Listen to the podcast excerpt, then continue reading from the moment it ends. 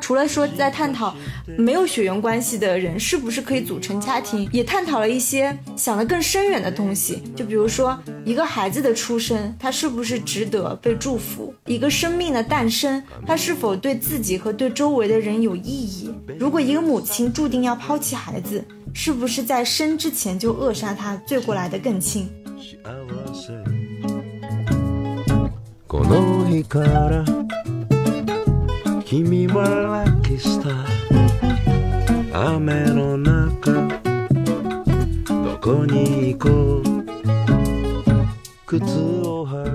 蛮讽刺的，就是映衬到了，就是失之愈合一直以来在表达的主题，就是这种血缘关系对于这种家庭身份，就比如说母子、父子这种身份认知的作用到底是什么？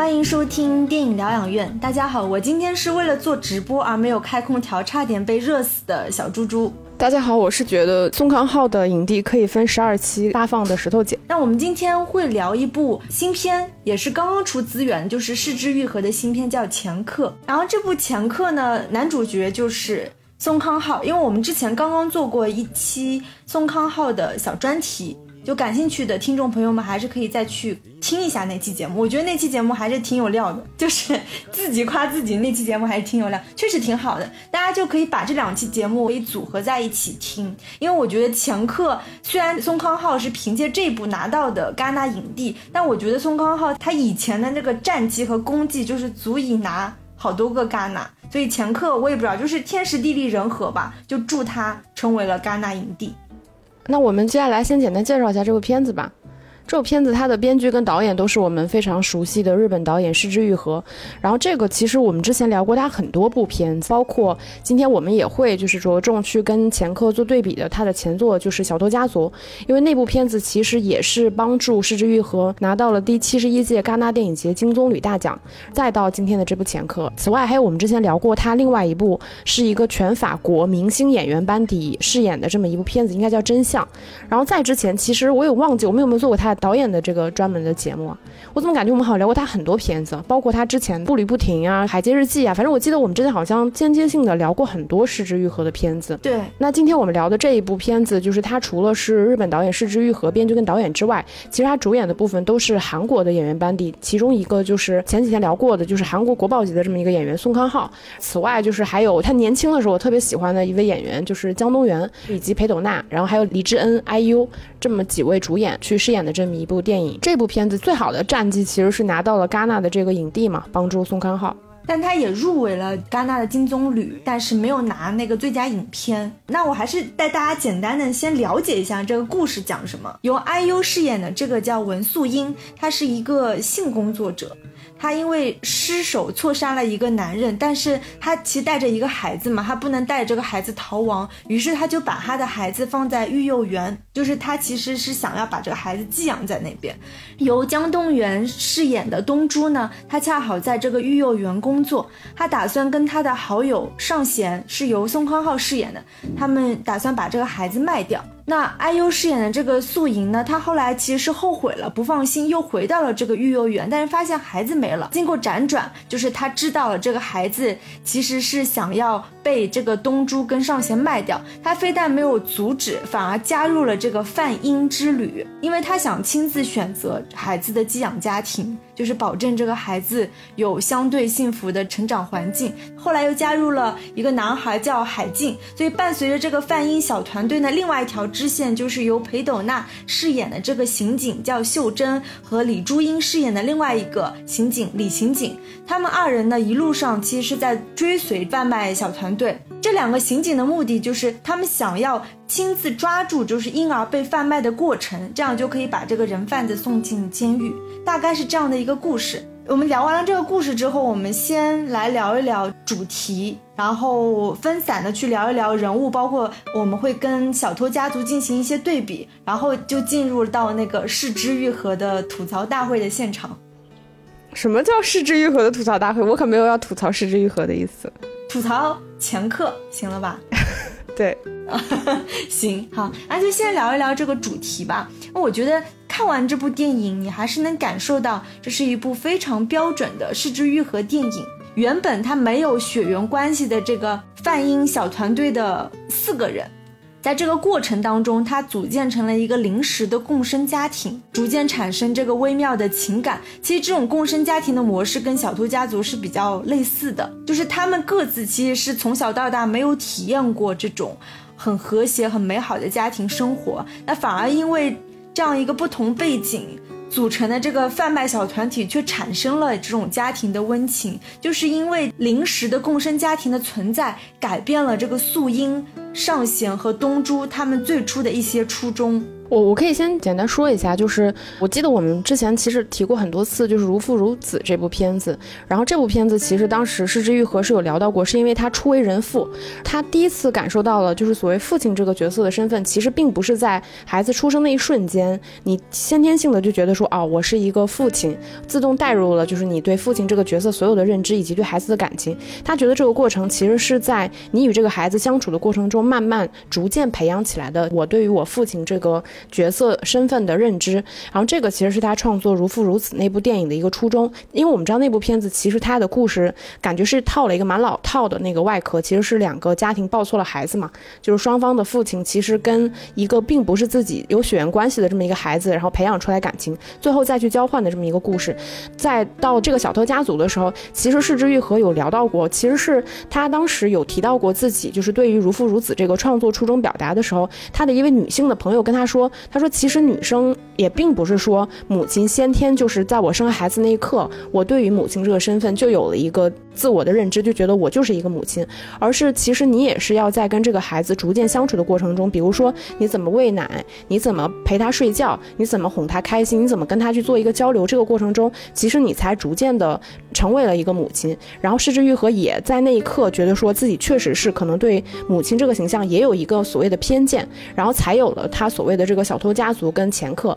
然后我们为什么会说这两部片子其实很像呢？像你说的，它的故事框架其实本身非常像，它其实都是是一个社会边缘群体，甚至说其实是一些罪犯嘛。因为这里面可能两拨人其实都有一个，就这个里面的李智恩跟我们说小偷家族里面的柴田信代，然后他其实也是有一个杀夫的动作。但这两个女性角色，她们相同的地方其实都是他们在跟自己孩子，也许是亲生孩子，也许非亲生孩子相处的过程中，然后逐渐形成对于母亲这个身份的。一个认知，当然那个里面就是安藤英，其实她并不是一个真正的母亲，她是其实在学习如何成为一个母亲。她在跟两个孩子相处的过程中，然后逐渐形成了自己对于母亲身份的这样一个认知。但是我们看到这一部片子里面，就是 IU 她本身其实是一个有生生孩子的这么一个母亲，但是她其实她的选择是想要抛弃母亲这一个身份。那回归到这两个故事，其实他们在组成这样一个非血亲关系的家庭的时候，其实你就会看到，柿之愈合说他在创作的时候，其实这两个。剧本几乎是同期创作的，他也就是在通过这两个不同的电影去探讨说母亲对于这重身身份的所谓的一个探讨和认知。但我觉得关于这个家庭关系、血缘关系的探讨，其实从《如父如子》就开始了啊，甚至我看到有一些评论是把。这部《前客》《小偷家族》还有《如父如子》是算作血缘关系三部曲吧？除了刚刚石头姐提到的，就是他在探讨一个母亲，因为之前他其实探讨的父亲父子关系比较多，那这一部就是很显然他是探讨母子关系。还有一点，我觉得他除了说在探讨没有血缘关系的人是不是可以组成家庭，也探讨了一些我觉得可能想得更深远的东西，就比如说。一个孩子的出生，他是不是值得被祝福？一个生命的诞生，他是否对自己和对周围的人有意义？还有就是，如果一个母亲注定要抛弃孩子，是不是在生之前就扼杀他，罪过来的更轻？这个是电影里面就是裴斗娜去质问阿优的那一段。但是我觉得后面我刚刚抛出了几个问题，其实在电影当中也算是抛出来了，点到为止。但是蛮可惜的是，它其实并没有真的展开。这些问题，我们再聊优点呢。嗯，好，那你继续。没没有没有，我是觉得说，其实除了这几部片子以外，其实市之愈合之前的片子，比如说，其实像无人知晓那部片子里面，我是觉得说，他其实并不是今天才去拍一些所谓的社会边缘人或者是社会的底层人，其实他一直聚焦的，我觉得都是一些可能在道德上有瑕疵的这么一群人，然后试图在这一群人当中去寻找一种所谓的人性的真善美。这个也是我们在看市之愈合片子的时候，你能感受到，就是这个导演他本身用一种是温柔的。力量再去对抗，就是所谓世间这些残忍的真相的部分。我觉得这个是他一直以来去做的部分。而且家庭其实对于世之愈合来说，他之前拍那个第三度嫌疑人，他里面讨论到一个所谓容器的东西。他说君子不器，意思就是说，如果你是一个君子，其实你不应该把你自己当成一个器皿，就是别人往你身上装什么，你就成为什么样子。但我想说的是，它其实对于失之愈合来说，其实家庭一直以来是失之愈合电影的一个器，基本的框架永远是一个家庭，无论它是一个真实的复杂的家庭结构，就像他以前所有的片子一样，可能是一个什么母子关系并不好，比如说《比海更深》啊，《步履不停》，就是它有很多很复杂的真实的家庭关系，或者是说，其实这些人并不是一个真的非亲生、非血缘关系组成的，看上去有些怪异的这个家庭结构，但本质上它的容器都是一个家庭，只是说它在往里面塞具体的一个什么样的内核。这两部从《小偷家族》到《前客》，其实它塞进其最主要的主题之一，我觉得还是母亲的这一条线啊。那我就再简单补充一句，我觉得它跟《小偷家族》其实。不太一样的地方吧，其实我们能看得出来，就是前客其实跟失之愈合之前的很多部片子，我觉得都不太一样。除了像你说的第三度嫌疑人，或者是说真相，可能这几部我觉得不算在其中。他大多数他拍一些家庭伦理片的时候，我觉觉得到这一部前客其实还是有一个比较大的差别，是这一部其实它算是一个公路片。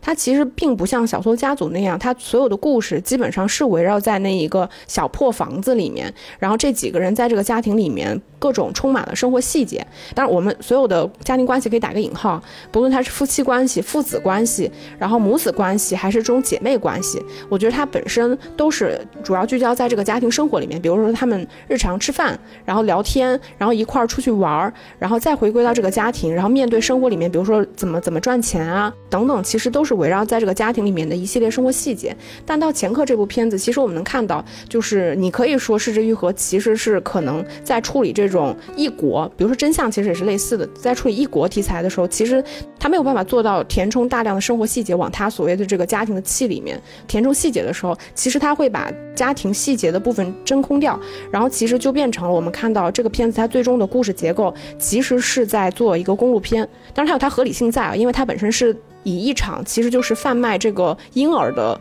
旅途为一个驱动，然后去进行的这么一个整个的故事完成线。但是其实我们能看到的是，就是它基本上还是以故事场景变成了这个面包车，就是这个洗衣店的面包车为主，要么就是酒店，然后要么就是他们在这两个空间之外其他一些故事空间。我觉得这个其实跟他之前差别还是挺大的。包括小偷家族描写的那个家庭关系，虽然它并不是真正意义上的这种传统社会结构下的家庭关系，但其实本质上，我们能看到那个故事的时候，其实那个故事里面所有的人物，他们已经生活了很多年，除了后面进来的这个小女孩，但其实前面几个人他们已经非常有默契了。就如果说他不告诉观众说这些人。并不是一个真正的家庭关系，其实观众是很难感受到的，因为他们之间充满了默契，然后各种调侃、幽默，其实是非常符合我们对于一个真实家庭关系的这种认知。但那个的前提是说，他们已经建立了深刻的感情关系。但我觉得前客其实他反而更像是说，告诉观众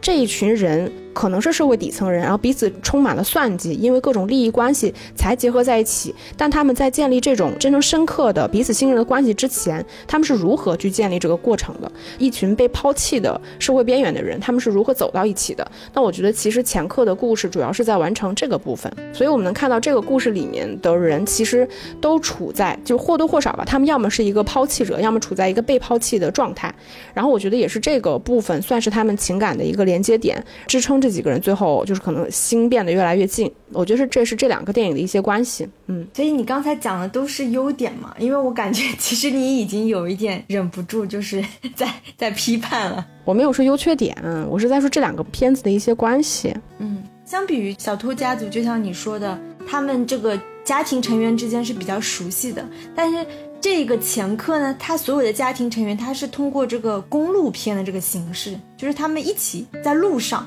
通过在路上的这个旅程当中去加深这种。所谓的家庭关系的亲密，但是就很尴尬，就是明明你拍的是这个，我后面有缺点可以展开嘛？我就是说明明就是你拍的是公路片，但它其实这个拉近关系的戏份基本上是在酒店房间去完成的。反正我看的时候会觉得这个推动性，这个故意就是在剧作上故意把它粘在一起的这个嫌疑比较大。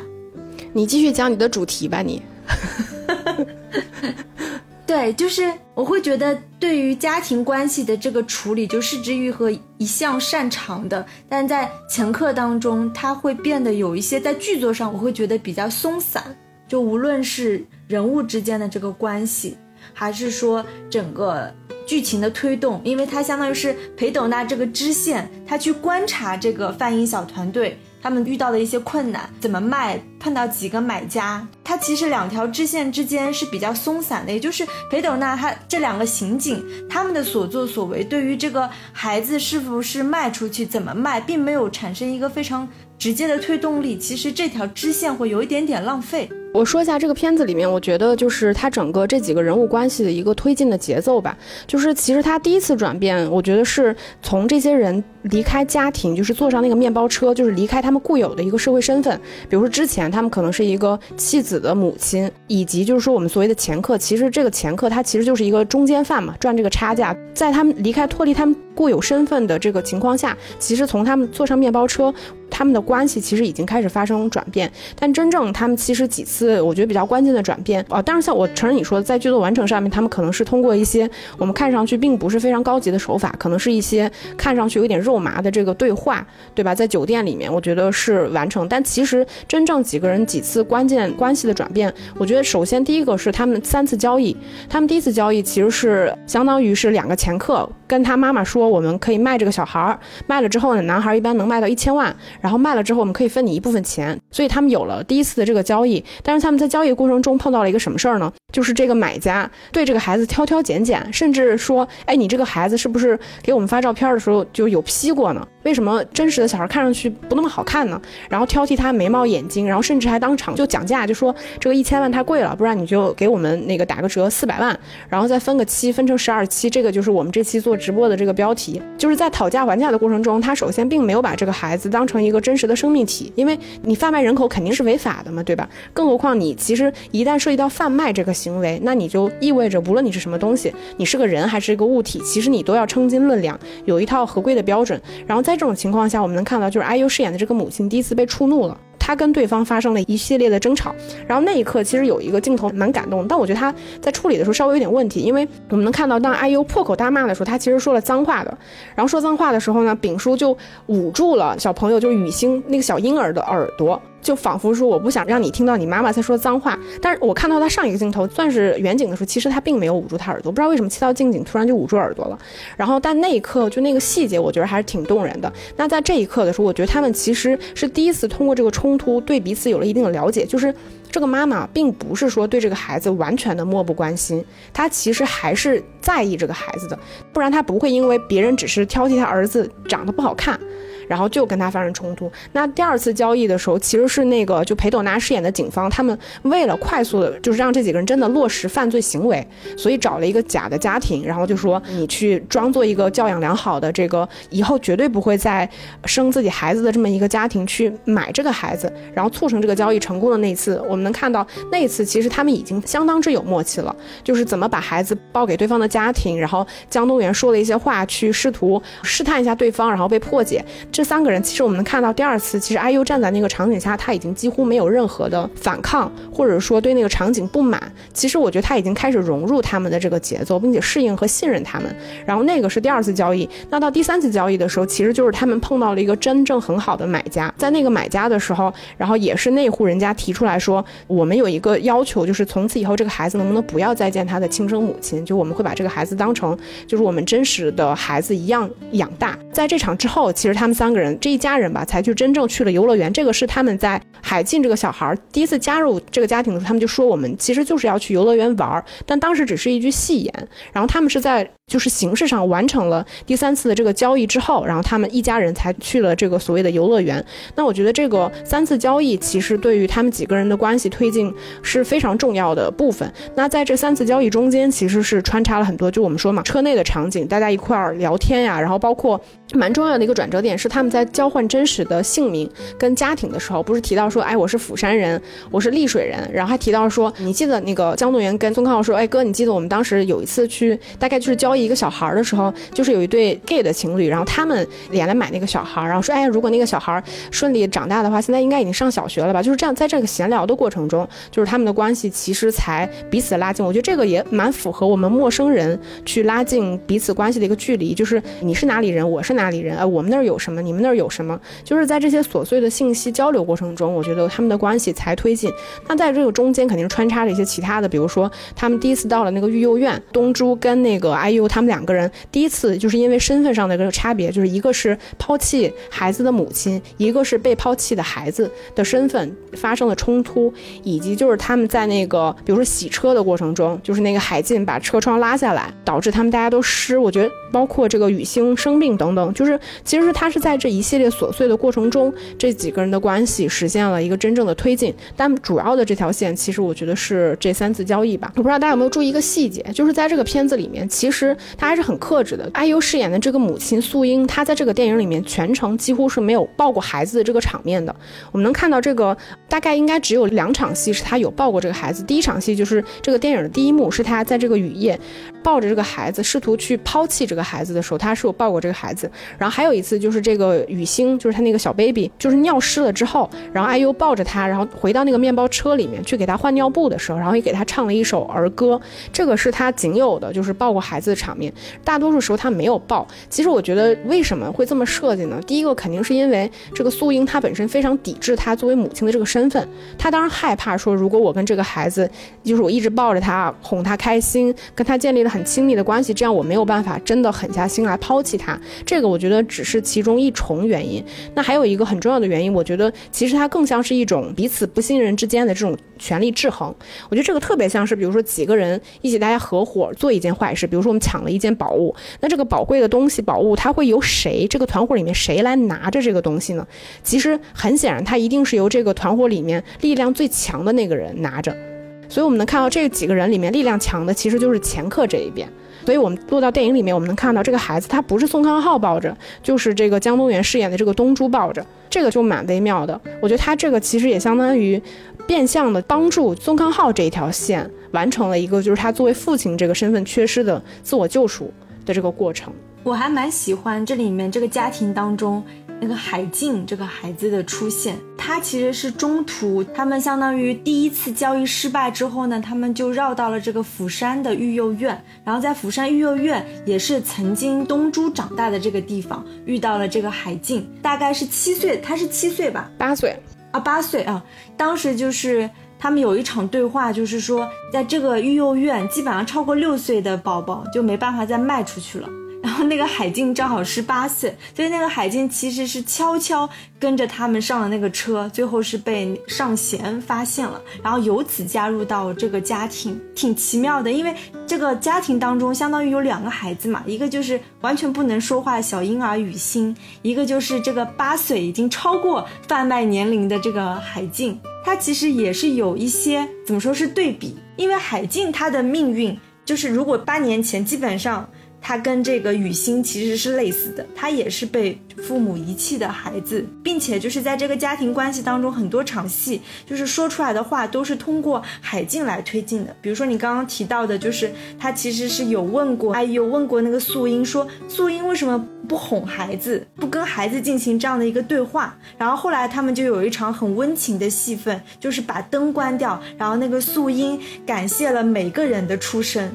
我看的那个字幕是这样的，我当时还以为我看错了，他就真的是很认真的在说，谢谢海静你的出生，然后谢谢尚贤你的出生，谢谢东珠你的出生。我觉得那一幕还是挺感动的，所以我会觉得就是海静的这个孩子，他不仅是补充了说跟尚贤他们俩之间也有一些如父如子的这个浅浅的关系，包括跟素英之间他们也有几场戏的对话。当然，就是素英对他来说更像是一个姐姐，但是他会通过他很稚气的、很孩子气，但是又相对有点。成熟的思考去问这些大人的一些问题，去推动这个剧情的发展。嗯。那我们可以接下来就来聊一下这个片子里面它一些人物设置的部分，因为你前面提到了这个里面其实好几个人物，他其实处在被抛弃的不同的年龄阶段。比如说雨星，他其实是刚刚出生的一个小 baby，然后他正处在要被人抛弃的这么一个阶段。然后像那个海静，他其实已经八岁了，他其实已经有一定的认知，他其实处在一个我非常期望被别人领养，这样我就能够实现我去踢足球梦想的这么一个阶段。然后像那个东珠，他其实是。已经是一个青壮年阶段了，然后他其实已经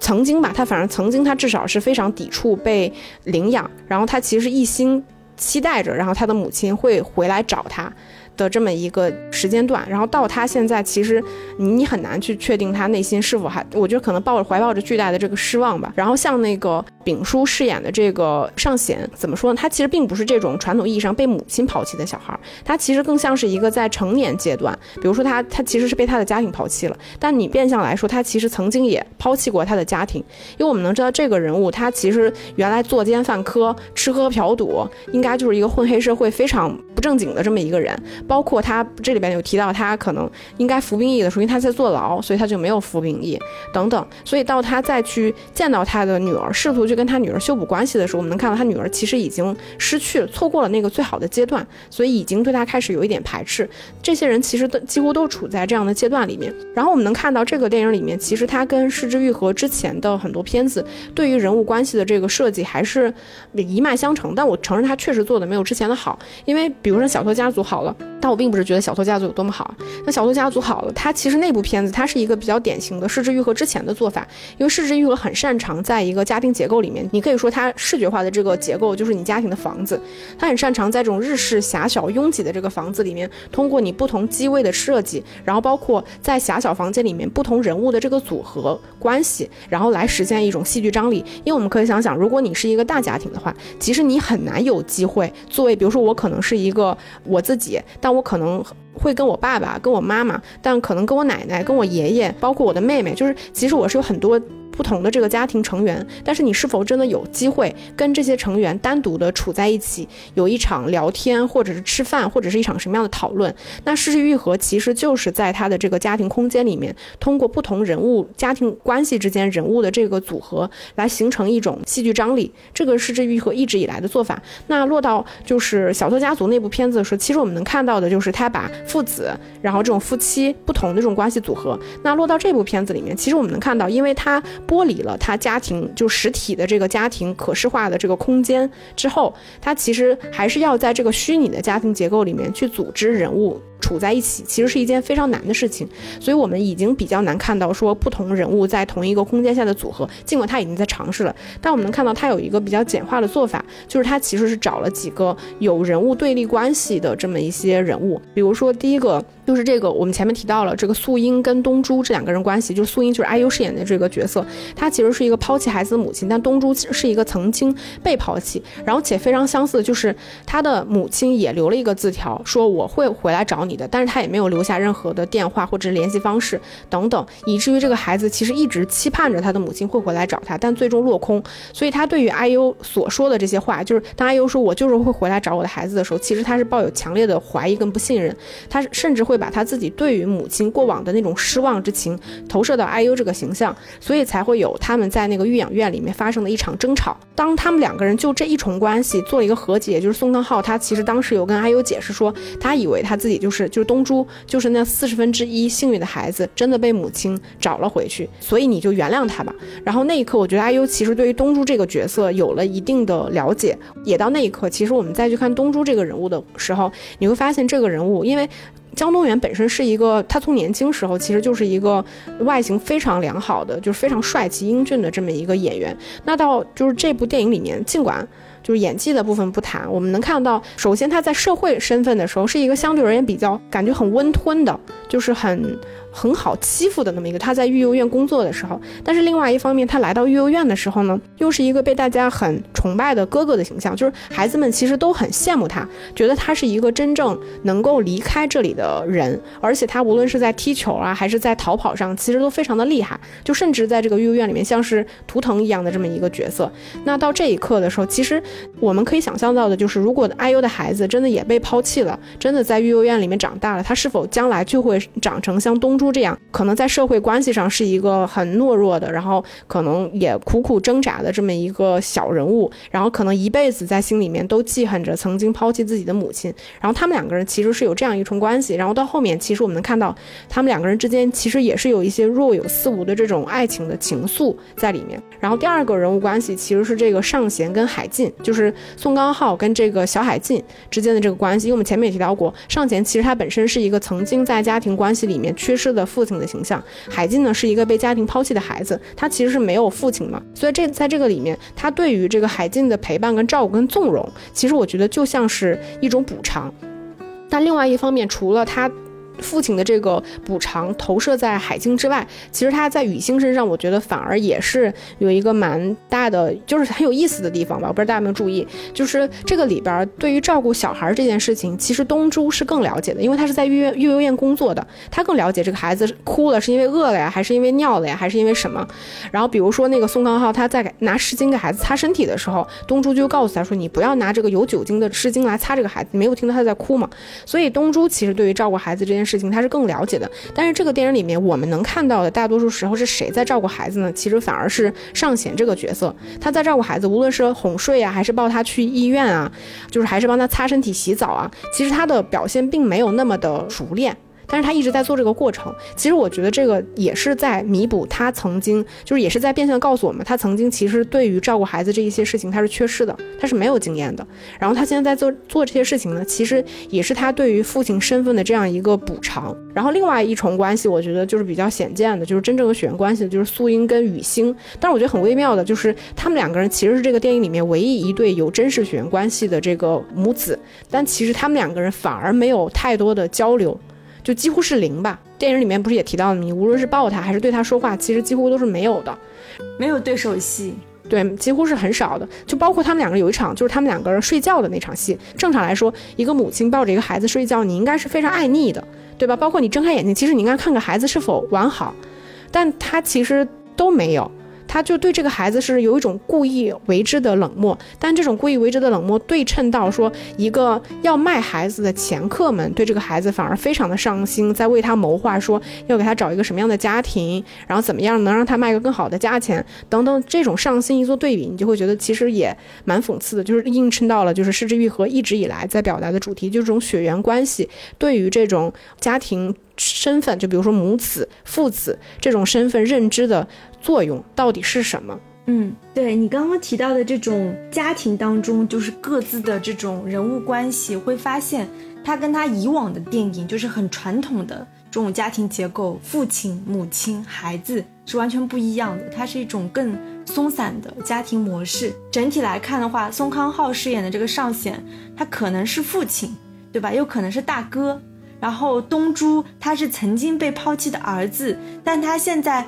却想成为雨欣的父亲，对吧？他愿意承担这个责任，就是他们俩在那个摩天轮的那场戏等等。然后 IU 当然她是一一个母亲，她的身份还是比较明确的。然后包括两个孩子，你会发现这里面这个家庭什么父亲、大哥、母亲、孩子，他是特别特别松散的，他只有一一对应，但他没有办法完全一条圆圈的对应是比较难的。还有一个部分就是，我觉得这个片子里面就是蛮重要的一条线，就是裴朵娜饰演的这个素贞这一条线。其实我觉得这个人物的设计跟《失之愈合》之前的片子差别蛮大的，因为它其实相当于在戏戏剧结构处理上发生了一个巨大的转变。比如说之前我们观看一个家庭结构的时候，其实我们是不需要带入一个其中某一个人的视角去观察这个家庭的，就是我们观众本身就是在观察这个家庭。但是在这个电影里面，他饰演了就是他加了一个就是。裴斗娜饰演的这个秀珍这条线，她其实她的身份是一个警察嘛，对吧？她专门就是来管就是弃婴这一件事情的，所以才会发生了一个就是观众其实某种程度上是在这个女性角色的身上，然后来通过她看待，就是我们最开始都是不理解的，就是说一个母亲为什么能抛弃一个孩子？你哪怕抛弃这个电影，其实你可能有这个。疑问的时候，那你在通过这个电影跟进这些人物的过程中，逐步的去获得一个解答，然后谅解，甚至能够站在他的位置上思考这个过程。那这个过程其实，在电影里面就是通过素贞这条线来完成的。但是我自己其实觉得它设计的并不好。因为说实话，就是我觉得裴斗娜在韩国的女演员里面是一个非常好的演员，尤其像这部戏里面，我觉得她是一个很很懂得就是藏的演员，就是戏其实能够在她的表情里面，我觉得获得很多的部分。但是因为我们最后看到的时候，其实说实话，这个故事本身并没有那么难以理解，IU 的整种种行为其实已经就很容易理解。就哪怕我们不需要，就是我觉得他这个故事其实完全把裴朵娜这个线抽掉，是对整个片子其实没有任何影响的，对吧？你说这个人物他身上的成长或者是弧光，我觉得过于微弱了，因为我们能看到他身上的线是，他前期是一个缺乏同理心的人，她的老公其实看上去是一个就是蛮体贴的，对吧？你你跟你的同事每天在这蹲点儿，就是两个女人就是女警，其实是蛮辛苦的，又不能洗漱啊，又不能很好的吃东西啊什么的，然后她老公会做好了饭，然后给你送过来，然后但。他同时也会表达说：“哎，你结婚就是应该跟这样的男人结婚，才会特别幸福。”然后，但是裴朵娜当下的表现是说：“她说，那他天天在家待着又没事干，对吧？我我让他出来送点东西，其实还给他让他锻炼锻炼，对他身体有好处。然后他对于这个男人的付出其实是没有过多的感受的。然后包括他第一次对于就是 IU 妻子这件事情的态度是说：他说，如果你不想养，你就不要生这个孩子。”最开始的态度是这样的，那其实是在逐步的过程中，它发生了一个松动跟变化，到最后这个人物真正完成的弧光是什么？我们能看到是 IU 进监狱之后，他其实是代替了 IU，给了这个雨欣一个完整的家庭，就是她跟她的老公其实是算是收养了这个孩子，这个就是这个人物的成长。但其实这个东西非常的微弱，所以这一条旁观的线，我觉得可有可无，就是反而有点浪费了，就像裴斗娜这么好的演员。裴斗娜演技，对我觉得最后一场戏就是相当于裴斗娜跟她的丈夫跟这个雨欣组成了一个新的家庭，他们不是在海滩边上嬉戏和玩耍吗？然后你就发现，就是裴斗娜，她一改她之前就是特别严肃、特别死板的女刑警的形象，她就瞬间变得就是是一个很欢快的一个母亲。从她的一些肢体的表演、一些一些放松，你就觉得这个演员是挺好的。就是跟 IU 比起来，对吧？就一下子她的那个她那个放松的感觉真的很好。嗯。对，后来我也想了想，其实因为 IU 这个角色，她的塑造是一个非常年轻的女性，因为电影里面各种在提说她怎么这么年轻就当了妈妈，所以我们在猜她的年龄，就哪怕她成年了，可能也就是刚成年不久，可能也就是十六到二十岁出头，其实是一个很年轻的年纪，所以才会有这样一个冲突。但是我在想，如果裴斗娜在年轻几岁，她其实完全比 IU 要演这个角色，我觉得要好太多了。因为 IU 实在是太弱了，但我们后面反正我们吐槽，我们一定会吐槽到演技这个部分嘛。但确实是因为 IU 这个角色，他的戏份其实非常之重要，因为他承担的是一个母亲的角色。那我们能看到就是。我们说《小偷家族》那部电影，就我们就说不不管它好不好，但是安藤英饰演的那个母亲，她是非常之成立的。当然，那个母亲她是一个年轻的、成熟的，就是这么一个，就是甚至还是看上去非常有力量感、很有阅历的这么一个女性的形象。但是，那个确实比较符合我们对于一个母亲的认知，就是她首先是一个成年的女性，她是要有力量感、有有岁月感的。但是 IU 因为她过于的年轻，包括其实她本人年纪并没有很小了，但是因为她的外形，包括她一直以来给大家的。形形象的感觉，就是当她去饰演一个母亲的时候，其实难度是比较大的，因为我们对于就是未成年人或者说比较年轻的小女孩有孩子这件事情，就她对一个母亲的身份认知，观众确实在接受上会有一定的障碍。我觉得可能也是导演选角的，就是一个原因，就是这种女性她抛弃孩子，就或者说她对于母亲这个形象和身份，甚至是外形的剥离。我觉得反而也算是他选这个 IU 的原因之一，但是我们可能看上去最终落脚点会觉得有点难受的是在于说，你会觉得他过于的没有一个成为母亲。的感觉了，嗯，我再补充几句，我觉得这个电影里面的一个优点吧，我觉得尤其是这个片子，其实前半部分，我觉得它的完成度还是很好的，算是前半部分保留了《失之愈合》以来一些非常尖锐的部分，因为我觉得《失之愈合》一直是属于那种在温柔里面，然后有一种。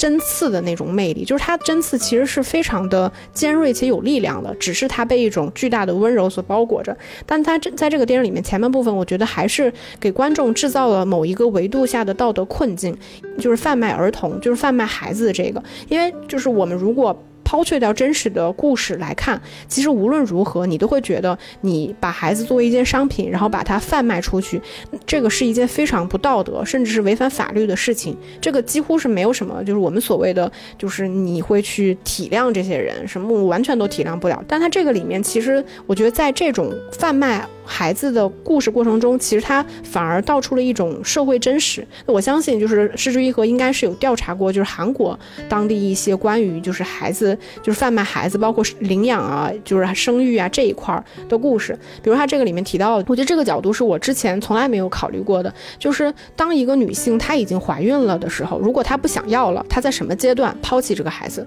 是她怀孕了，但是并没有把这个孩子生出来的时候，就是我在怀她的时候，我把她打掉。还是说我我把它生出来之后，我把它弃养，这两种到底在道德上哪一个更浅？到底哪一个更值得被原谅？我觉得这个道德困境是我之前从来没有想过的。我我不知道，我反而觉得好像是不是我先天就会觉得说，你如果不想要了，你在怀他的时候就把它打掉更合理呢？但是真的对一个孩子来说，这就是好的吗？我觉得他这个道德困境就是发生在 IU 跟裴朵娜两个人去争执的时候，就是裴朵娜对他不屑一顾，就说你如果不想要他，你就不应该生他。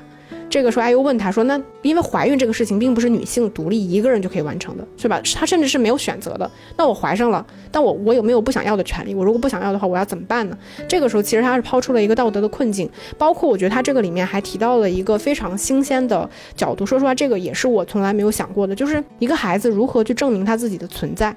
我觉得母亲对于一个孩子的存在其实是非常重要的事情，因为说实话，母亲才是一个孩子存在的源头，因为是你母亲通过自己的子宫，对吧？你孕育了这一个孩子，你给了他一个所谓生命的起源。但是当一个孩子他在出生的时候，他突然发现我没有母亲。我不知道在某一个阶段，我被我的母亲放弃了，相当于我已经找不到我出生的源头，我不知道我是如何存在的。这种情况其实像很多孩子，比如说里面东珠，其实就是这样一个角色，他一直在试图寻找自己曾经存在过的证明，这个证明就是那个母亲。但是他只是一直找不到。然后他这个里面提到了一个很残酷的现实，就是绝大多数被抛弃的孩子，他们可能会进入另外一个收养的家庭。但是当他被收养之后，可能会面临那个家庭，比如说他重新家庭有了自己亲生的孩子之后，那这些领养的孩子可能会从重新送回来这些育幼院。在这种情况下，一个试图证明自己存在的孩子，当他可能获得了机会之后，又发现自己再次面临了被抛弃。那在这种情况下，这个孩子可能一生都很难再很难形成一种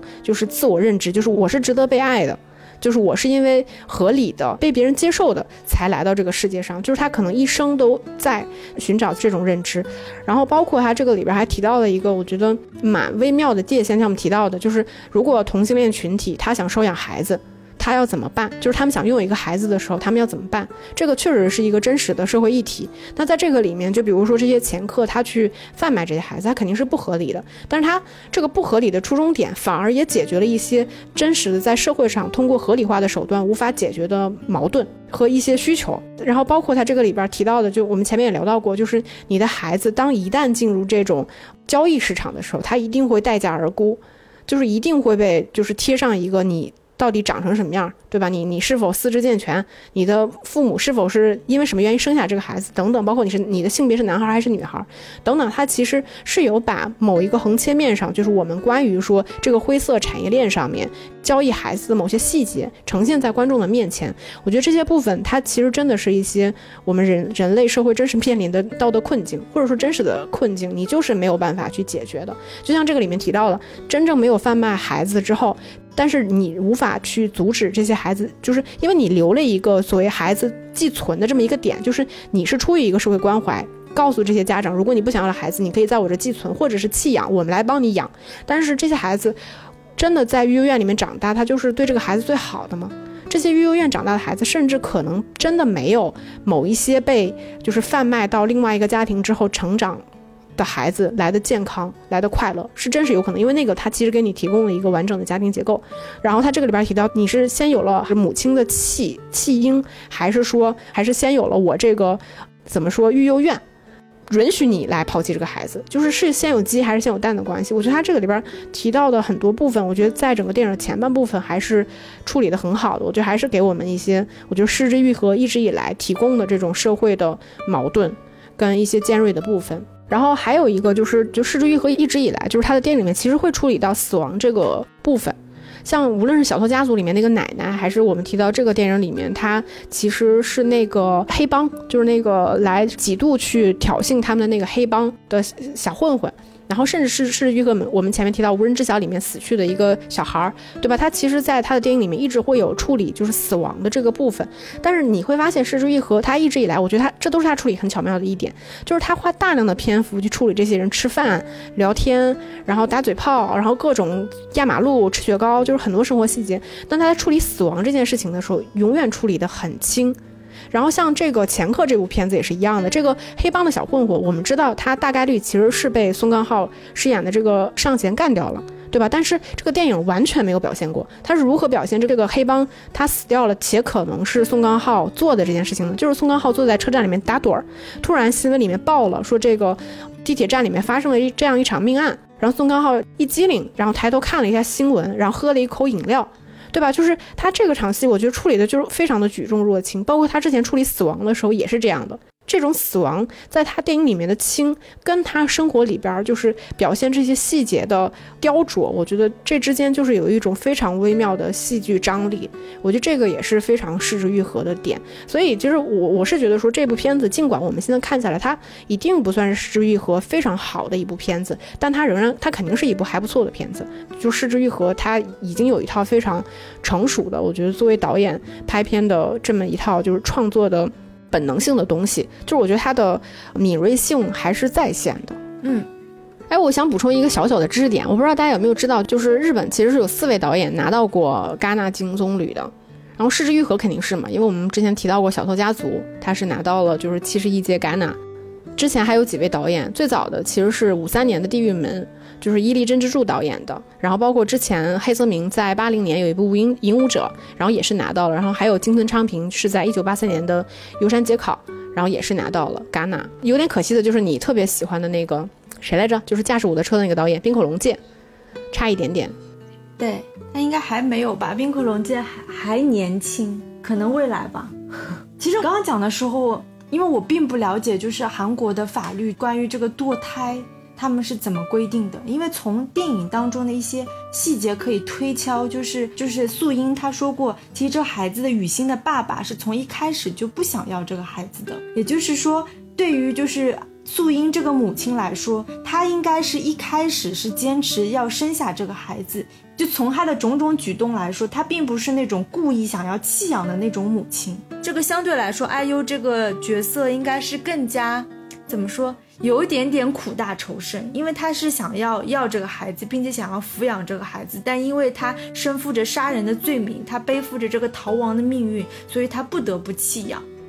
对，而且他其实里边提到过，就是裴朵娜原来问他嘛，就是包括那个后来他自己坦白的时候，就说他为什么要去杀那个男人，就是那个男的在说，他说这个孩子不应该活在这个世界上，他说从一开始他的出生就是个错误。是这个，我觉得是激怒了他，所以他其实应该最开，像你说，他并不是从一开始就不想要这个孩子的。包括他这个电影里面几度，就我们说他第一次贩卖，其实贩卖那个孩子被激怒的时候，其实也是因为别人对他的孩子指指点点。我觉得是在那一刻唤起了他作为母亲的那种，就是我觉得自尊心吧，可能就是也唤起了他的母性吧，因为他的母性也是慢慢的在培养或者是在。变化的，其实我们刚刚点基本上都聊过一些主题啊、人物，包括剧作设定等等。但是不可避免的，这部电影其实是有蛮多瑕疵的。现在就是继续接着这个人物设定的部分，刚刚有讲他们这是各自。就是父子关系、母子关系，然后包括东珠的这个既是儿子又是父亲这样的一个身份，我会觉得有一点模糊的，就是关于这个东珠跟上弦，他们俩是作为人贩子，对吧？影影片一开始我们其实就知道他们俩就不是一个好人，因为他们就是贩卖儿童的。但是其实整个影片铺垫的就是一种。就他们虽然是人贩子，但他们存在着这个人性，或者是人物人物的善良和美好。我会感觉到这个当然也是视之愈合，他一贯就是说，包括小偷家族也是，这些人他虽然是底层人物，他虽然身上有很多瑕疵，他可能是偷盗，可能抢劫，甚至可能杀人等等，但他们身上都是有美好的。但在这部电影当中，我会觉得。作为这个人贩子这个身份的这种所谓的恶和他们的良心之间的这种挣扎的张力很少，就我基本上我只能感受到，我就不会觉得他们作为人贩子有多么可恶，或者是多么多么值得批判，而是从头到尾我只感受到东珠和上弦他们对这个孩子是多么好，虽然他们在卖孩子，但他们从头到尾都是在。尽心用心的去照顾孩子，甚至还还能记起他们曾经多少年前卖过的孩子怎样怎样，这个会让我会觉得有一些有一些空洞和抽离，就在人物设计上。然后就是还是关于这个 IU 嘛，我们讲了很多，就是她关于母亲的身份，另外一个就是她关于这个女人的身份，她其实是生活所迫不得不去卖淫的这样的一个年轻的女子。然后他还背负了杀人的这个过失，并且正在逃亡或者正在跟警察有一些纠葛。那从这些经历来说，你能感觉到这个女子，她虽然可以很年轻，她的相貌，她的这个表演方式可以像阿优这样看上去很单纯、很纯良，但是你在她身上或者她的一些细节，你几乎感受不到我刚刚提到这些过往的。很沉重的一些痕迹，对吧？他杀过人，他以前是卖淫的，但你在他在他的身上基本上感受不到，就是一张扑克脸。对，我觉得他演技确实是一个很，说实话是个很大的败笔。因为他这个角色，就像我们前面说的，就是如果你没有对比还好，就是如果你真的拿他跟小偷家族去，就是同样是作为母亲，就安藤英的那个母亲做做一个对比的话，就我们说，不论你抛却年龄或者什么乱七八糟其他的外外在的东西，但凡套到母亲这个身份上，你会发现这个跟我们想象，就哪怕都不是想象中，就是他他的说服力实在是过于的弱了。就是她可以是一个离经叛道的少女，对吧？她因为她里面塑造的形象就是这样的，就是很离经叛道的，然后很冷淡的，就是那种少女的样子。但是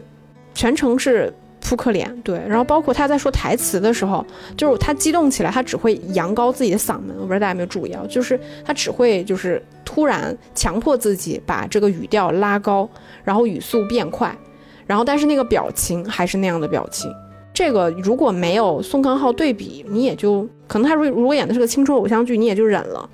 其实按理来说，我真的觉得就是宋康昊拿这个影帝或多或少是有一些些的水分在的，就是因为他这个角色，说实话，并不是宋康昊本人的演技不值得一个影帝，而是这部片子里面其实给他这个角色所有可发挥的余地本身是非常之有限的。包括这个角角色，他的张力，我觉得也是很有限的。但你你尽管说在这种情况，他仍然完成的很好。但我甚至会觉得，这个这个影帝是因为他带着 IU 跟江东源这两个演员一起演戏，来表彰他有多么不容易。因为那两个演员实在是，江东源也确实不怎么好，但是 IU 可能更严重。就是这么一条，他几乎是这个里面最重要的一条女女性角色。如果我觉得他的他的表现足够好的话，其实是根本不需要裴斗娜那条线的。我觉得就是因为她太过于的弱，所以才会设置一条，就是说女性的对立面，一条是说我去抛弃孩子，另外一条是说我不理解为什么你要抛弃孩子，其实是这重一个一个对照的关系。但按理来说，只要艾优这个角色足够表现的足够成立跟丰满，其实他完全不需要裴斗娜。但是你就在这种情况下，裴斗娜角色已经非常被抽离的非常空洞的情况下，他只要随随便便一演都能够比 IU 好。比如说，其中有一幕戏，就是那个有一朵小花，然后它落在了那个窗子上面，就落在了裴斗娜的窗子上面，然后他就伸手从车窗里面手搭了下来，然后摸了一下那朵小花。其实那一刻就是当下那个场景，是他对于 IU 这个角色开始发生一些心理的转变，就是他开始认同这个角色。我就理解他为什么会去做这个动作，抛弃孩子这个动作，就是那种细腻的表现，就是我的心情发生了变化，但是我其实并不需要给你去说啊，我对他的看法变了，我突然理解了他为什么要抛弃孩子，就是他其实不需要这种表现，但是在这种表演的细节上，你就能看得出来，这个演员他对于一些外化自己心理变化的这种细腻度应该如何去表现，但 IU 全程没有这个东西，就是他是没有任何细节可言的，其实他几乎就是强硬的。给观众，就是导演告诉观众，这是一个抛弃孩子的母亲，她是一个叛逆的少女，她曾经是个妓女，她身上背负着命案，这些所有的信息全部都是外在告诉观众，都是别人告诉，要么他自述的。单独看这个角色，你在他身上找不到任何像你说的这些事情发生在他身上过的一些痕迹。任何细节都是没有的，这个我觉得确实是一个蛮大的败，因为它真的是一个很吃重的女性线。对，你你就记得像之前的《无人知晓》，哪怕是一帮孩子演的，柳乐优弥不是还因此也拿到了戛纳影帝吗？这么年轻的孩子，就是你在他的脸上，你你也觉得他是稚气的，他是纯良的，他是单纯的。但是柳乐优弥饰演的这个大哥哥的这个角色，你还是能感到这是一个苦大仇深的孩子。他背负了很多，他经历了很多，但是你来看那个文素英这个角色，你就你就感受不到这个女人还杀过人，就看上去也不像，你知道吗？或者是杀过人之后，对她这个角色，对她这个母亲的生命产生哪些变化，你也感受不到，这个是蛮蛮可惜的，嗯。然后你也提到就是裴斗娜嘛，对吧？其实裴斗娜她她作为一个观察者，她在影片当中其实有几个细节也铺垫了，比如说她跟她自己的丈夫的关系，她自己的一些性格，对吧？甚至就是很很不修边幅的，都不换衣服的。她的下属还说啊，原来组长你也是有善良的一面等等。但她她就突然从一个就是观察者的角色。然后转身，他就变成了一个可以抚养雨欣的人。其实这种转变稍微在剧作上是有一点点突兀的，因为就是他追随着这个贩卖儿童组织的一路上，他并没有说具体的哪些交织。他的交织其实很简单，基本上他是跟那个呃文素英他们俩是算是单线联系，包括他对贩卖儿童组织的这个介入，也就是装一个那个窃听器，然后还被那个东珠发现给扔了。就感觉就是这个介入的方式其实是很很粗浅的，一下子就变成了从观察者变成了一个介入者。其实我倒是觉得说裴斗娜这个最后，她整个转变就是她变成去收养雨欣的这个母亲。其实我倒是觉得说她这个变化，与其说是这个角色的突兀，倒不如说是整个电影它最终缺少力量感，或者说它过于的美化的一个。就是造成的结果，就是你前面也提到过嘛。其实我也认为说，这个片子其实它最大的问题在于说，它非常的缺少力量感。这种力量感，一个部分是说，像我们前面说的，就是它跟《失之愈合》处理本土题材不一样的，就是它更善于去填充生活细节。就是你能看到《失之愈合》其实拍家庭戏是很好看的，是因为它那个家庭里面充满了生活的痕迹。就是它可能是很狭窄的房子里面，塞满了各种各样，就是这个家庭成员的东西，然后包括所有的柜子，然后书本以及所有的这个鞋、床褥，它都充满了生活的痕迹。然后你在这个地方里面去发生各种戏剧冲突，像我们说他当他如何去通过不同的机位组织人物在一起的时候，你能看得到他所有的力量感是在这个空间里面去完成的。但是到落到这部片子里面，因为他没有办法。去处理一个韩国故事题材下家庭关系里面大量的这种生活细节，他对此并不了解。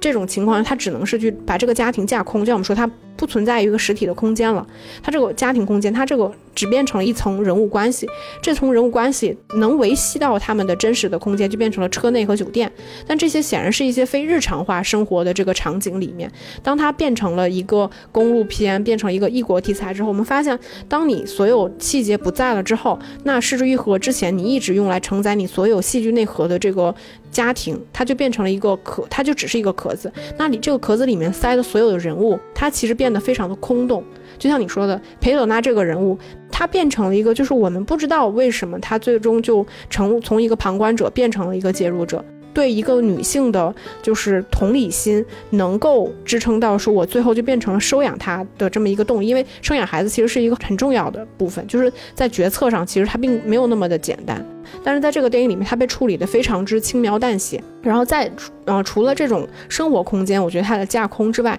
另外一个就是，我觉得像你提到的，我觉得《失之愈合》它其实是非常温柔且尖锐的，就是它其实聚焦的是这种非常残酷的故事里边的温柔和美好。就是他所有的故事内核底色，我觉得用一句很土的话说，他其实是忧伤的，他其实是一种道德上的瑕疵困境，他其实表现的是你在这种。困境跟尖锐之中，它其实是有一些美好的，就像我们说像无人知晓那种，对吧？那那么残酷的一一群孩子，在那种恶劣的环境下生活的时候，我们能看到的其实反而是一些很童趣的、很浪漫的、很温柔的东西。哪怕他把死亡也处理得非常的轻描淡写，但是你看到前客的时候，你会发现他这些温柔的部分，他固然保留了，但是。在温柔之下，你真正可贵的是你那些非常尖锐的矛盾的东西。但在这个电影里面，我觉得它几乎可以说趋近于无了。只是在前半部分的时候，我们提到它不错，它其实还有。但是到后面部分的时候，其实它就整个故事变得非常的松散。因为它之前故事有意思的地方就是它转来转去，其实就是围绕这个家庭跟这几个人。但是因为现在这个家庭其实不在了，这几个人物他又不具备说不同人物之间交叉组合戏剧冲突的这个能力，所以就变得非常之松散。它就就变成了一些由这个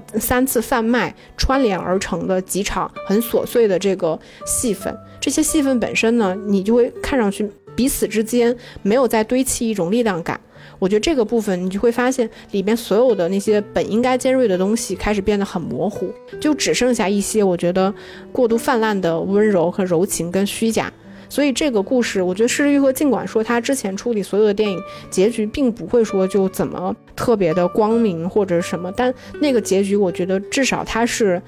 我觉得多少它是有力量感的，也是你符合你基本的一个预期的，因为它一直处理的就是一个真实的故事。但是到这个里边，你会觉得这个结尾它完全是虚假的，它不具备说服人的能力。所以我觉得它采用公路片这个形式，照理来说，他是在异国拍摄，他的确可能没有那么懂韩国。或者像之前拍真相，他没有那么懂法国，所以就是他如果采用一个公路片的拍法，本来是比较讨巧的，因为我只要在这公路片我去设定嘛，他不同的阶段他遇到什么样的人，对吧？发生一些冲突，但结果就是你会发现，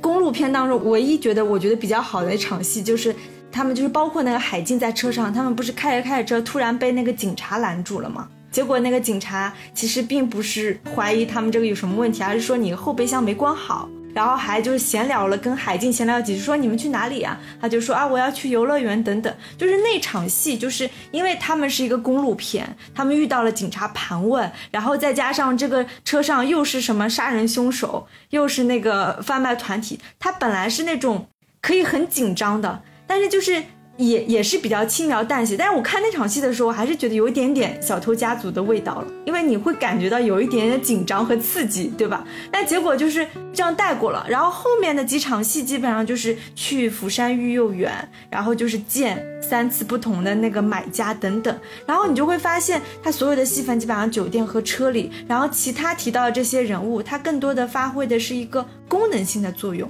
我就是为了填补这个公路片当中，在每个可能就是像说 PPT 电影有点过分，但真的就是公路片，我需要不断的去设定这个戏剧的小冲突、大冲突，但这些人物他其实并没有彻底被容纳在这个比较戏剧化的情境当中，他们只是说在需要的时候，好，我现在需要一个人来扮演那个夫妻去买孩子，就来这样一个人，他们就变成了一个。场景的展示化的功能性的人物，这个还蛮可惜的。我觉得原本他是可以设置他一路上真的就是过五关斩六将，各种不同的警察，或者是像他们也设计了一个人物，就是雨欣爸爸的妻子，对吧？雨欣的爸爸虽然就是已经去世了，但他的那个原配妻子不是还要派那个黑道小哥过来买那个孩子嘛？不是要花四千万等等。其实这些东西他虽然都拍了，但是他。拍的也是隔着靴子挠一下痒，它并没有起到就是说把这个公路片的过程拍的特别特别刺激，这个是还蛮可惜的。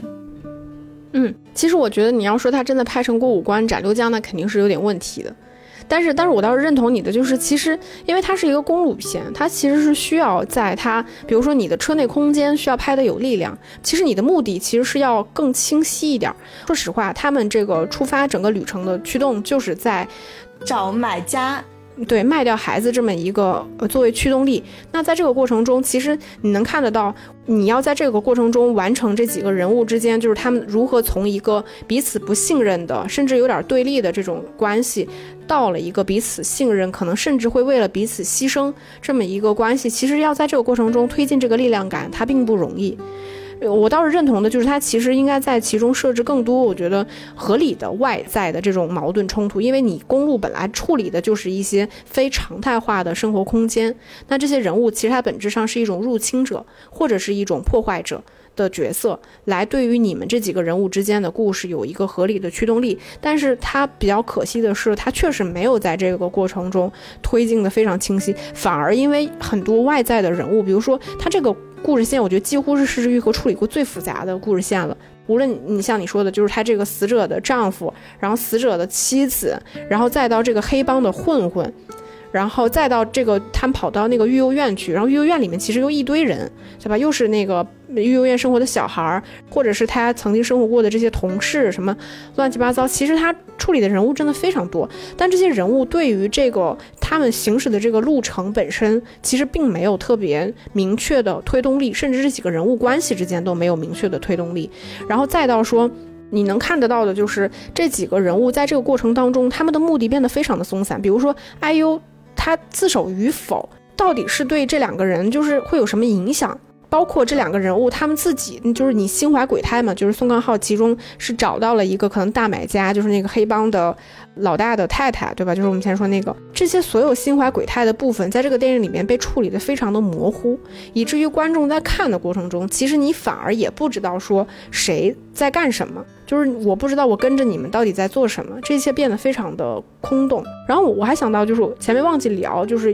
我不知道大家有没有注意到，其实施玉和一一直以来他肯定不是一个很擅长去通过外在的这种环境去处去强化戏剧冲突，或者说一些非常戏剧化的手段，比如说下雨。大雨这种东西，比如说像类型片里面非常喜欢下大雨嘛，对吧？一什么各种雷雨交加的夜晚，一个母亲抱着她的孩子，然后准备弃养这个孩子，其实它是一个非常具有戏剧冲突或者说非常戏剧化的一幕场景。其实《失之愈合》之前不太会刻意的去强调这种就是外在的这种戏剧张力，就是来强化主人公内心的这种矛盾啊、纠结啊等等。但他在这部片子里面，其实还是用了很多这种手法的，就是尤其是下雨这个动作。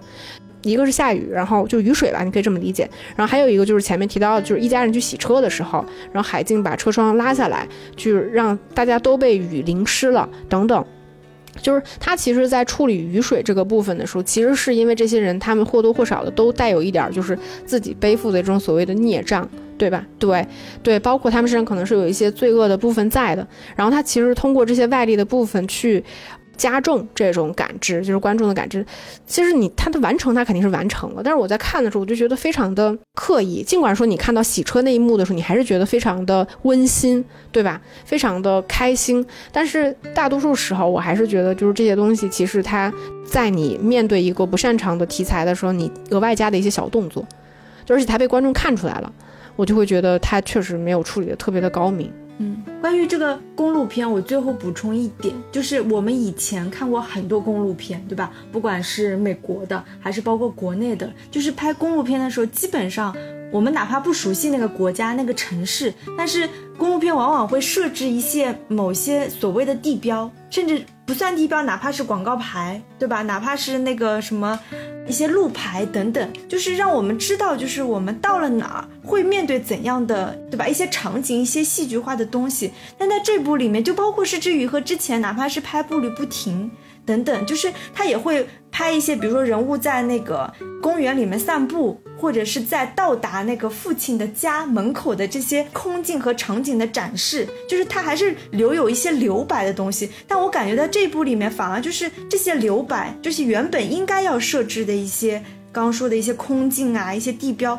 就没有了，就很抽离。基本上就是你包括就是他们住酒店也是，其实我们从来没有看过他们。就是到酒店怎么到的那个酒店是什么样的酒店？一下子就进屋内了。除了育幼院，我们是能看到那个建筑。我感觉这个也也比较抽离，不像是一般公路片或者是之前失之愈合这么游刃有余的这种拍法。可能我觉得也跟他不熟悉韩国，就是他在处理这种异国拍摄，他还是能感受到他这些水土不服的东西。嗯，哎，但是我突然觉得，其实失之愈合在这个片子里，他处理车内车外空间，其实处理的也挺好的。就是你不能说他多擅长吧，但是我我光想了想，他其实处理的还挺好的，因为这里面光车辆空间有两个嘛，一个是宋康昊他们在的面包车，另外一个其实裴斗娜他的车，然后你能看得到他对这两辆车里面的一些就是车前排、后排跟车尾。部分包括这个车，像那个后车门关不上啊，然后他又拉到那个绳子把那个车门关上啊，等等，就有一场冲突的戏是那个黑帮的混混，其实宋康昊答应了人家嘛，说这个孩子四千万我就卖给你，对吧？然后那个黑帮混混来要这个孩子的时候，那一刻其实宋康昊后悔了，然后他跟那个东珠就是那个江东元达成了一个协议，就说这个孩子不能给他，就是类似于那样意思。然后这个时候不是那个。宋康昊就把车窗拉上了，然后跟小混混隔着窗子，对，隔着窗跟小混混隔着窗子有了一段这个争吵，然后随后是东珠从后面就是绕到了车窗前面，然后把他给制服了。我我倒是觉得说他其实这些部分还是可以的吧。毕竟，我觉得《失之愈合》他在处理，就是你不能说他做的多好，但我是觉得他在处理这些狭小空间的时候，还是挺有想法的。他，我就说那个后车门这个设计，其实我我都觉得挺巧妙的。他其实你也可以认为这个车本身就是脆弱不堪的，因为他们刚上路的时候，裴德拿就说了，说这车能开得远吗？然后他那个同事就说这车应该开不远。对，这个我记得。其实我觉得也是他们这种岌岌可危的这种关系嘛。但到那一刻，他把窗子拉上去的时候，你会觉得那个空间它是非常安全的，就是宋刚浩抱着那个孩子在里面，他是能够不被侵犯的。我突然想到，我觉得这些也还可以吧。对，他的运镜方式没问题。我只是说，其实我说的这个公路片的这种，更多的是场景的一些切换，就感觉它少了一些留白的东西。